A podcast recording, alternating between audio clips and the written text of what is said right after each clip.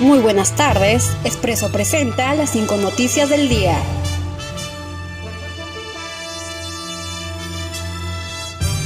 Poder Judicial otorgó apelación de la Fiscalía en contra de Nadine Heredia por caso gasoducto.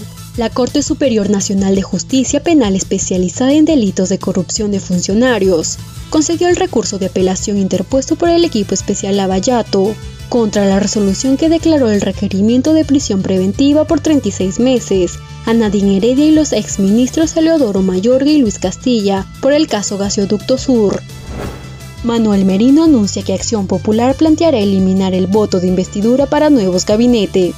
El presidente del Congreso, Manuel Merino, aseguró que la bancada de Acción Popular presentará un proyecto de reforma constitucional para que se elimine el proceso a través del cual el nuevo presidente del Consejo de Ministros, acompañado por su gabinete, soliciten el voto de investidura, con la finalidad de evitar casos como el de Pedro Cateriano.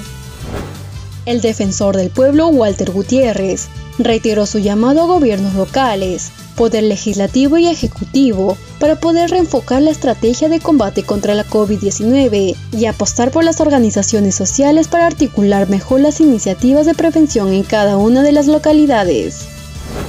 Autoridades chinas advierten sobre la posibilidad de objetos contaminados con COVID-19 en productos congelados. La Comisión Nacional de Salud de China apuntó a aquellas superficies y envases de alimentos congelados, cuya temperatura propiciaría la vida del COVID-19. Asimismo, las autoridades chinas informaron sobre 17 nuevos casos importados de coronavirus, elevándose así a 84.888 los contagios de la enfermedad.